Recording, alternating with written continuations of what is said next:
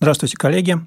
А, с вами Илья Ферапонтов, главный редактор интернет-издания «Плюс один» и подкаст «Звуки науки».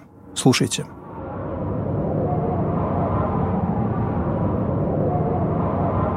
Я думаю, что эти уж звуки вы все опознали.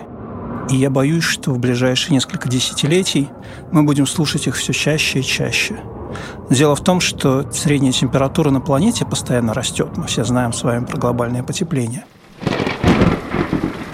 Глобальное потепление – это не просто рост температуры. Это еще ситуация, когда все чаще и чаще возникают разного рода так называемые экстремальные явления погоды. Экстремально сильные дожди, сильные ветры, ураганы, наводнения, засухи, песчаные бури – все большая часть планеты становится малопригодной для жилья. Тает вечная мерзлота, те дома, которые стояли на прочном фундаменте из вечного льда, постепенно разрушаются. А возможна ситуация, когда из-за таяния вечной мерзлоты в атмосферу начнет попадать метан, что еще больше ускоряет глобальное потепление. А сегодня у нас не совсем обычный подкаст. Это так называемое открытое интервью, которое мы записывали в рамках проекта Science Bar Hopping – который был, в свою очередь, организован при участии компании «Газпромнефть» и Фонда инфраструктурных образовательных программ, а, которые входят в группу «Роснано». О глобальном потеплении, его последствиях для экономики, общества, социальной жизни мы говорили а, с Ангелиной Давыдовой, а, журналистом, экологическим активистом, который многие годы следит за ходом климатических переговоров ООН и, не побоюсь этого слова, съела собаку на темах, связанных с изменением климата.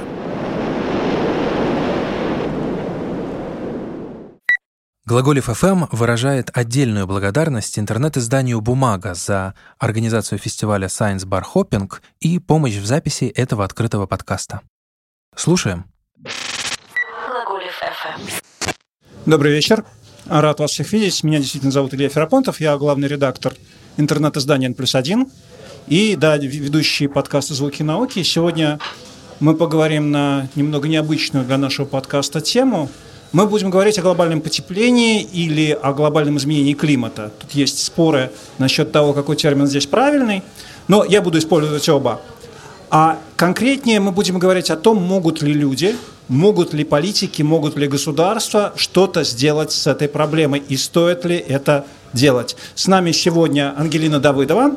Здравствуйте. Э, это экологический журналист, это эксперт, который многие годы наблюдает за тем, как государства мира на климатических саммитах ООН каждый год собираются, пытаются как-то согласовать между собой задачу э, снижения выбросов углекислого газа и э, интересы экономики, интересы политиков, интересы граждан своих стран, э, которые очень сильно различаются. Я попрошу Ангелину для начала все-таки рассказать какие-то базовые вещи. Мы понимаем, что глобальное потепление происходит. А, мы знаем, что температура растет. Относительно недавно, правда, знаем, но тем не менее.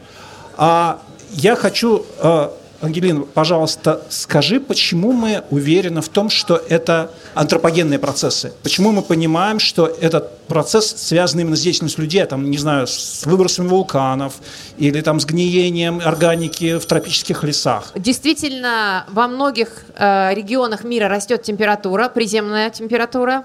Действительно, а, большая часть поверхностных вод океана становится намного теплее, чем раньше. И, кстати, океан теплеет даже быстрее, чем атмосфера. Тают льды, тают арктические льды.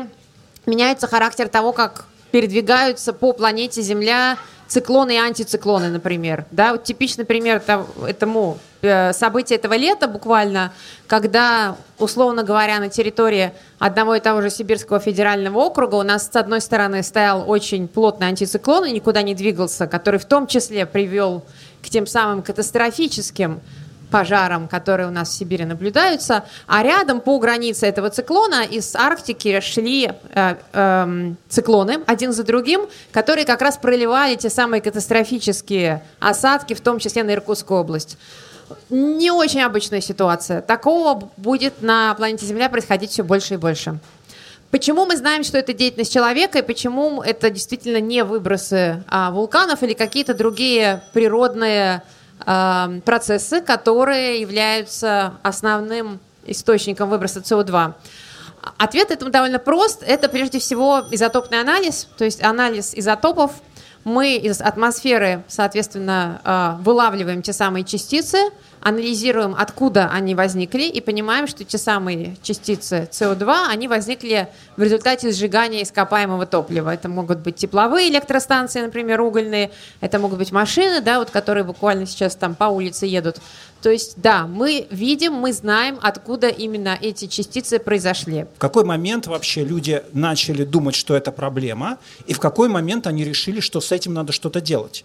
Ну, потому что, я не знаю, да, в конце концов, экономика – это некая стихия, да, которой довольно сложно управлять, если мы не находимся в Китае или в Советском Союзе. Нельзя директивно взять и закрыть все тепловые электростанции. Что сказали ученые политикам такого, что они начали всерьез э, этим заниматься, начали, запустили переговорный процесс, подписали бумаги и все такое прочее? Ну, если совсем кратко обобщать, то ученые сказали, что те э, трансформации климатической системы, которые мы наблюдаем сейчас, не имели прецедентов за все время жизни и существования человека. Они могут нести прямые угрозы экономикам, жизни, благосостоянию стран, миллионов людей и большинству стран мира. Вкратце они сказали вот это.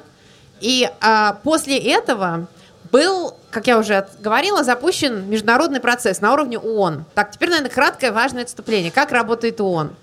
А, и вот, как бы, твой режим, ученые сказали, политики ответили. Вот ООН работает немножко по другому принципу. Мы знаем, ООН целый ряд а, органов, а, ряд органов ООН, которые, как правило, связаны с а, конфликтами, войнами или какими-то такими очень серьезными а, процессами, где необходимо быстрое решение – там вот прямо идет голосование. То есть, если у нас заседает Совет Безопасности ООН, то там, как правило, кто-то будет за, кто-то будет против, принимаем быстрое решение, завтра реализуем. Большая часть остальных процессов ООН – это очень медленное, неторопливое копание на одном месте и продвижение малюсенькими шагами от года к году. Почему? Потому что он работает на принципе консенсуса. Что такое консенсус? Консенсус – это так, что мы договариваемся о чем-то таком, на о чем согласятся все – то есть страны на уровне ООН встречаются и пытаются составить документ из слов на пяти языках ООН, а, которыми согласятся все словами, запятыми, со скобками, со всеми прочими знаками препинания. Вот, э, предположим, вот у нас была бы такая игра. Вот все вот э, посетители нашей сегодняшней лекции э, должны были бы согласовать текст на страницу посвященный какой-то проблеме. Например, вот дали бы мы вам задание, как бороться с изменением климата, страницу. Представьте, какое, какое количество времени вам, людям в одной аудитории, понадобилось, чтобы эту страницу написать. 193 странам, у многих из которых есть конфликты друг с другом, торговые конфликты, реальные военные конфликты, э, исторические недопонимания, кто-то на кого-то обижается, кто-то кому-то хочет насолить, все очень сложно. Развивающиеся страны говорят, что развитые страны, вы в основном загруж... Э, загрязняли этот мир на протяжении последних трех лет. Вы нам должны платить за то, что это изменение климата страдаем в основном мы. Развитые страны говорят, а почему должны платить только мы? Потому что Китай так вырос, столько много выбрасывает, что теперь один Китай должен за все платить. Китай говорит, а мы производим все то, что вы потребляете в ваших западных странах, и потому что вы вынесли к нам ваши грязные производства. И вот это все продолжается на протяжении дней, лет, годов, Поэтому любое соглашение, даже если оно крайне такое вялотекущее, с мягкой формулировкой и неамбициозное, это уже какое-никакое, но достижение. Представьте себе да, идеальную ситуацию, когда в ООН пришли три человека, которые легко между собой договорились и приняли нормы общеобязательные для всего мира. Что такого можно сделать, чтобы остановить этот процесс? Климатические изменения не будут продолжаться. Климатическая система планеты инертна. Даже если мы завтра уйдем в ноль, еще 50-70 лет климатические изменения будут продолжаться. Это вот как бы первый очень важный э, э, фактор, который надо понимать.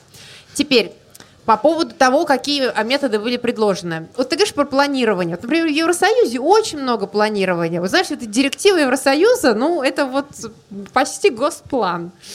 А, директивы, да, какие-то решения, что потихонечку снижаем то-то, то-то, потихонечку, то у нас сейчас энергобаланс такой, в нем там 25% угля, 25% э, газа, там сколько-то атомки, еще прочего-прочего, к 30 году мы хотим, чтобы у нас энергобаланс был такой. А, соответственно, это могут быть политические или административные решения.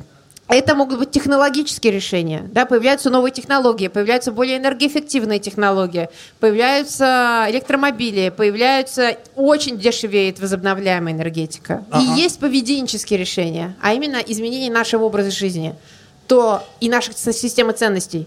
То, что для нас важно, как мы живем, что мы потребляем, что мы думаем о будущем. Сделаю паузу, послушаю следующий вопрос. Отлично. А, хотел уточнить, да, вот представьте себе, я хочу сделать так, чтобы э, лично мое существование да, приводило к меньшему количеству выбросов углекислого газа. Хочу внести свой вклад в то, чтобы климат не становился таким неприятным. Я, например, беру и э, продаю свою машину, да, и вместо него покупаю какой-нибудь электромобиль. Во-первых, э, насколько велик мой вклад в этом случае. Как, как, как его можно оценить э, в масштабах его влияния на, не знаю, на мой личный углеродный след. Да, у каждого человека есть личный углеродный след. Все, что мы делаем, да, приводит к выбросам э, углекислого газа, других парниковых газов. Мы покупаем стейк это продукт э, большого количества выбросов, которые сделали коровы, э, мясоперерабатывающие комбинаты, все прочее. Да? Мы покупаем машину даже электрическую, мы где-то берем электричество для нее, да? она может быть вырабатываться на угольной электростанции, например не на атомной, как бы мне хотелось, например.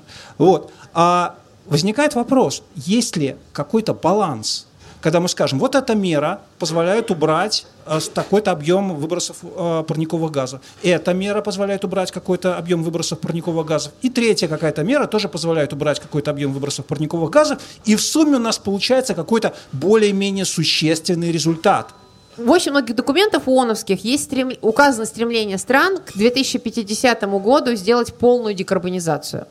Что это значит? Снизить выбросы СО2 до нуля. Но это не значит, что мы как бы вот только снизим, но снизить или поглотить. Да, то есть, с одной стороны, продолжать снижать выбросы, с другой стороны, развивать технологии поглощения. Поглощение, что имеется в виду? Поглощение в том числе лесами, поглощение в том числе другими природными экосистемами, но это, возможно, и технологии геоинжиниринга, это, возможно, и технологии улавливания СО2. Да, то есть, вот новые технологии, которые, например, будут сразу улавливать СО2 буквально на выходе из трубы.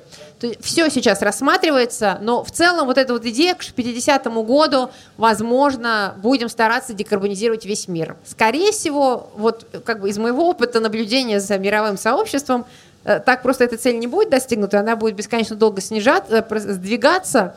Но в целом, как мне кажется, настрой на это есть.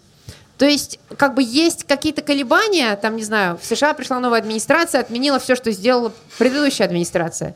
В Китае одной рукой у себя закрывает угольные станции, развивает возобновляемую энергетику, другой рукой инвестирует в Вьетнаме и во многих других странах в угольную энергетику. То есть много таких как бы шаг туда, шаг обратно. Но, тем не менее, как вот мне кажется, опять-таки, из моего опыта участия в этом процессе и наблюдения, все-таки вот общий тренд есть. Общий тренд на зеленое низкоуглеродное развитие есть.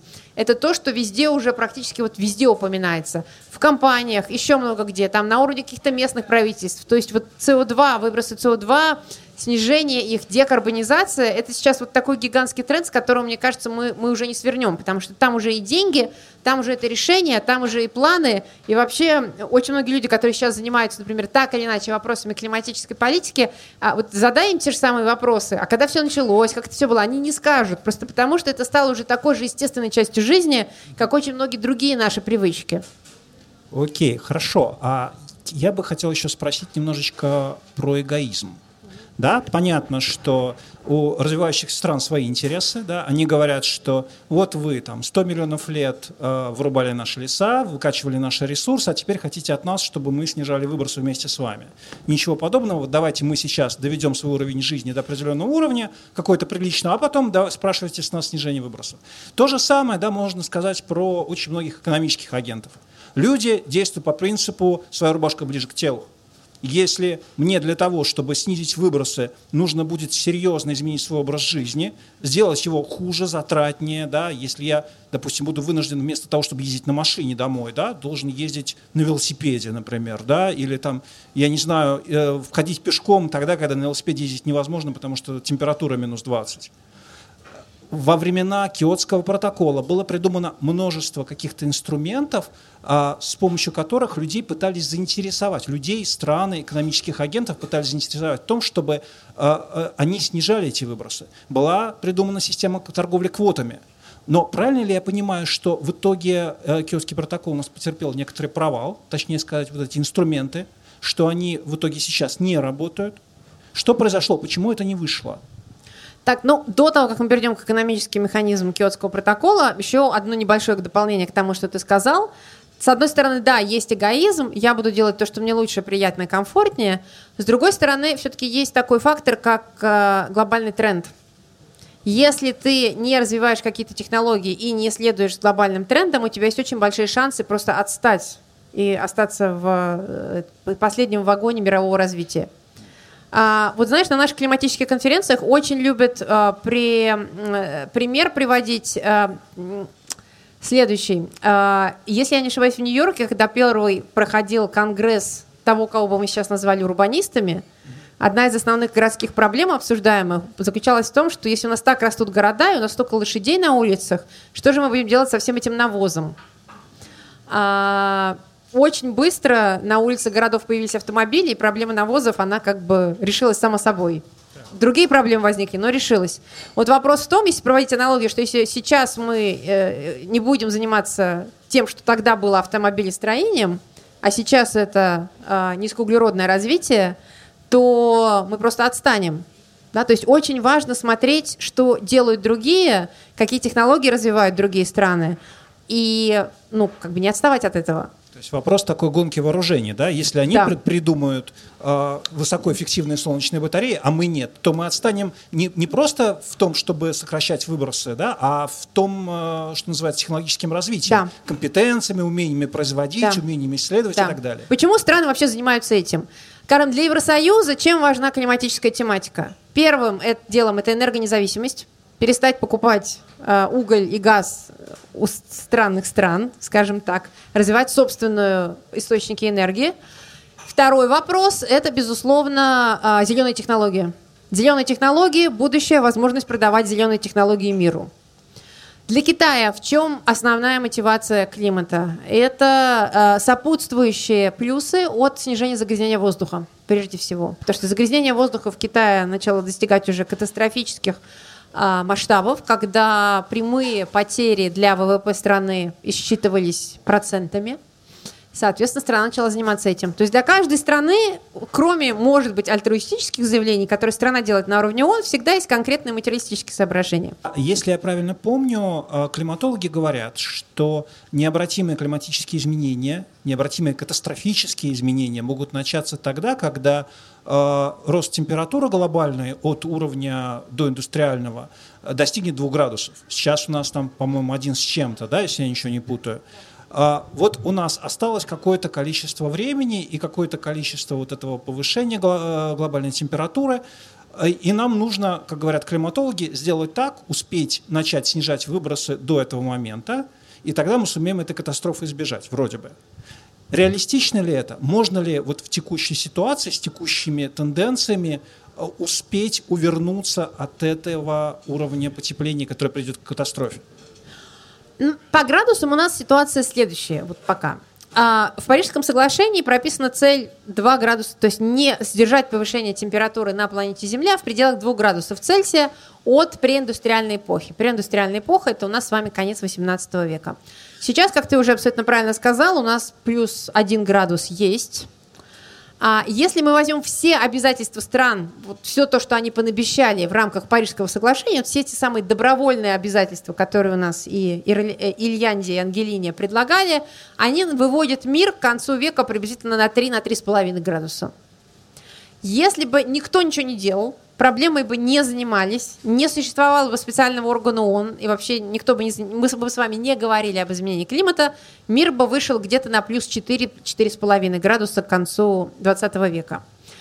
Сейчас нет однозначной точки зрения о том, что если вот мы прям завтра возьмемся, то все решим. А, большей частью а, ученых, в том числе последние отчеты вот той самой межправительственной группы экспертов по изменению климата, о которой я говорила раньше, признается, что какие-то процессы уже необратимы. А, большая часть кораллов Большого кораллового рифа умрет. Определенный процент вечной мерзлоты перестанет быть вечной. Арктические льды будут продолжать таять. Лесных пожаров будет становиться все больше и больше. А, какие-то острова мы потеряем. Угу. То есть это уже признается как факт, вопрос в процентном соотношении и вопрос в том, что делать и как к этому адаптироваться. Кстати, вот адаптация мы с тобой совсем еще не говорили. Ну, вот смотри, а это новая да, большая важная тема. Вот если сейчас, да, вот представим себе мир, как, каким он будет э, тогда, когда э, средняя глобальная температура повысится на 3 градуса или даже, может быть, на 3,5. Вот ты начала перечислять, да, а часть вечной мерзлоты растает. Что такое, кстати, с метангидратами будет происходить? Интересный вопрос отдельный. Да, о, кораллы погибнут, леса будут гореть. Что еще? К чему нам придется адаптироваться, как изменится климат? я не знаю, да, а как это повлияет на экономику, условно говоря? Нет таких оценок, которые скажут, температура поднялась на 3,5%, значит, что урожай, не знаю, там, винограда упадет на 30% в таком-то регионе мира. Вот таких оценок нету.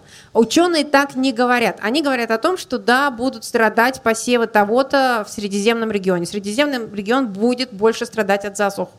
Это повлияет на сельское хозяйство, традиционная сельскохозяйственная территория. Параллельно с этим большая часть прибрежных городов будет подвержена влиянию штормов, цунами, которые потенциально могут разрушать э, инфраструктуру.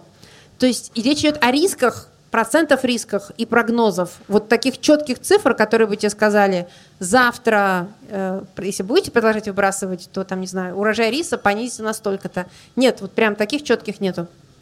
А, хотел отдельно спросить. Есть такой термин метангидратное ружье. А, для тех, кто не знает, да, это очень простая вещь. Дело в том, что в Арктике, на дне арктических морей, а, в вечной мерзлоте а, законсервированы так называемые метангидраты, соединения комплексные метана и воды.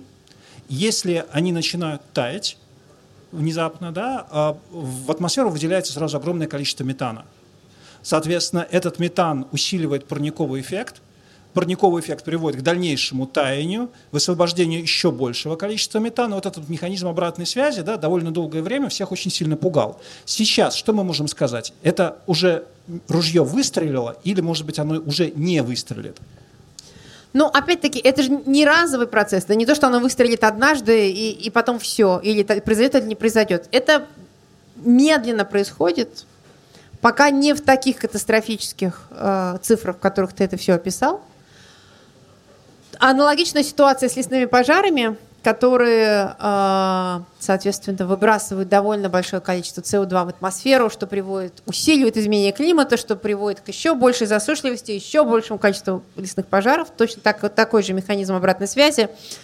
А, то есть это не, как сказать, это не разовый фактор. Это не то, что вот один раз это выстроит, и потом мы... А, это происходит уже сейчас – это анализируется, но это не то, что как бы сразу катастрофично пришла волна, всех смыла. Да? Это медленно происходящий процесс. Адаптация. Что мы можем сделать к тому, э, э, для того, чтобы адаптироваться к жизни в условиях этих плюс, плюс 3 градусов?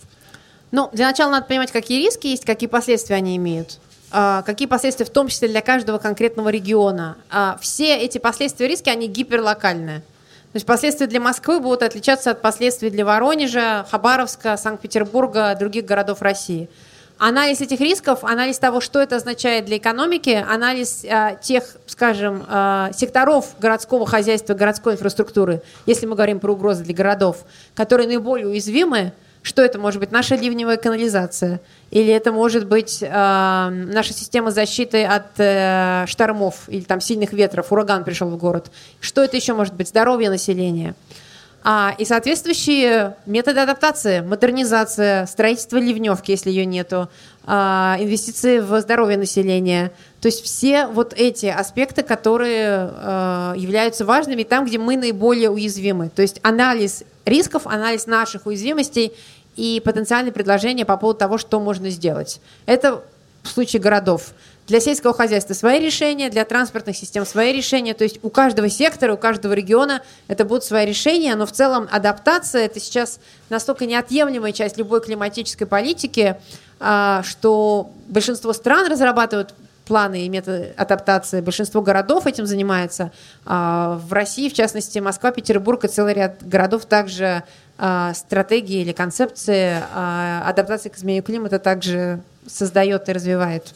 То есть мэрия Москвы э, выясняет, надо ли запасать лекарства от малярии, да, из-за размножения малярийных комаров, которые э, у нас не будет замерзать, например, какие-то реки, да, и там будут размножаться комары интенсивно. Или, я не знаю, готовиться к, той же, к тому, чтобы э, ливневая канализация встречала значительно больше потоки воды. Это действительно делается Да, сейчас? это действительно делается. На протяжении mm-hmm. последних нескольких лет Департамент природопользования вместе с целым рядом научно-исследовательских институций московских анализирует основные риски и пытается предлагать решения для энергоинфраструктуры, для, соответственно, инфраструктуры ЖКХ, для здравоохранения системы столичной, для целого ряда других вопросов, для э, адаптации, например, даже зеленых насаждений.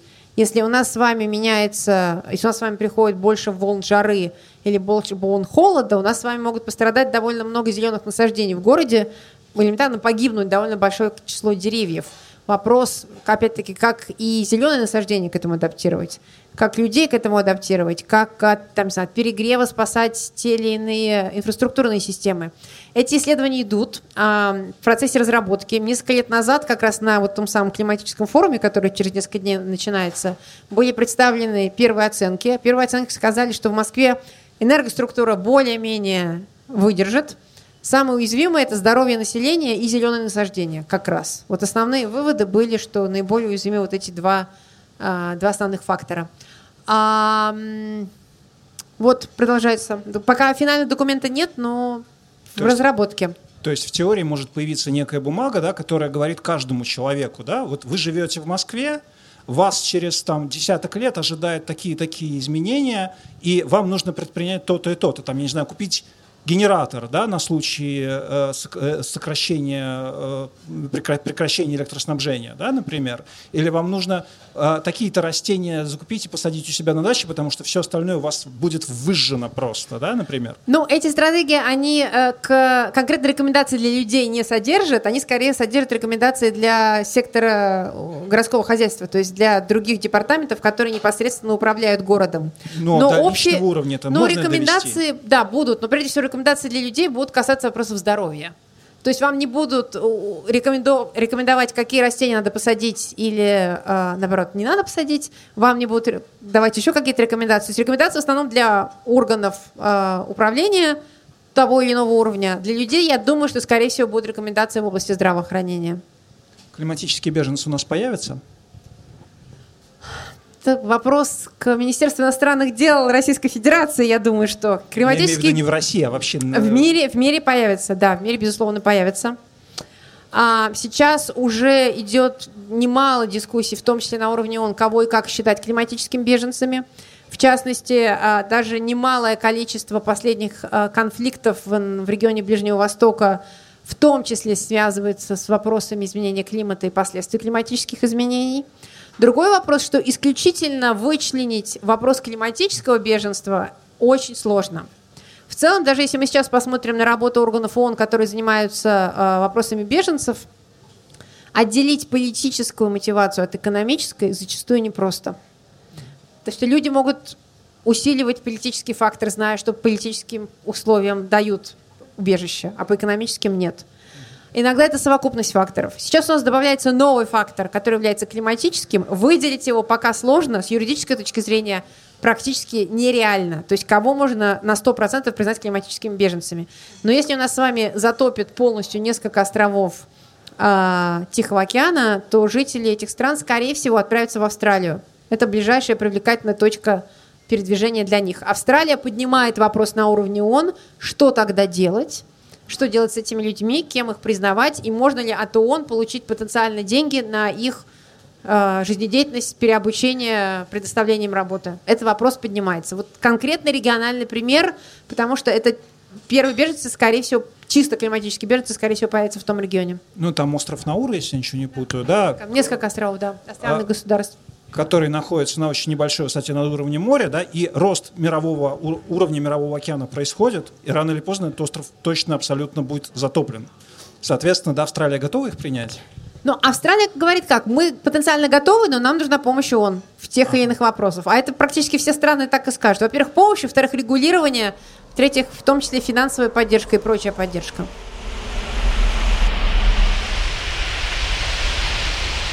На этом все. До свидания, коллеги. С вами был Илья Ферапонтов, главный редактор интернет-издания «Плюс один» и подкаст «Звуки науки». Пусть глобальное потепление не принесет вам ничего, кроме хорошего.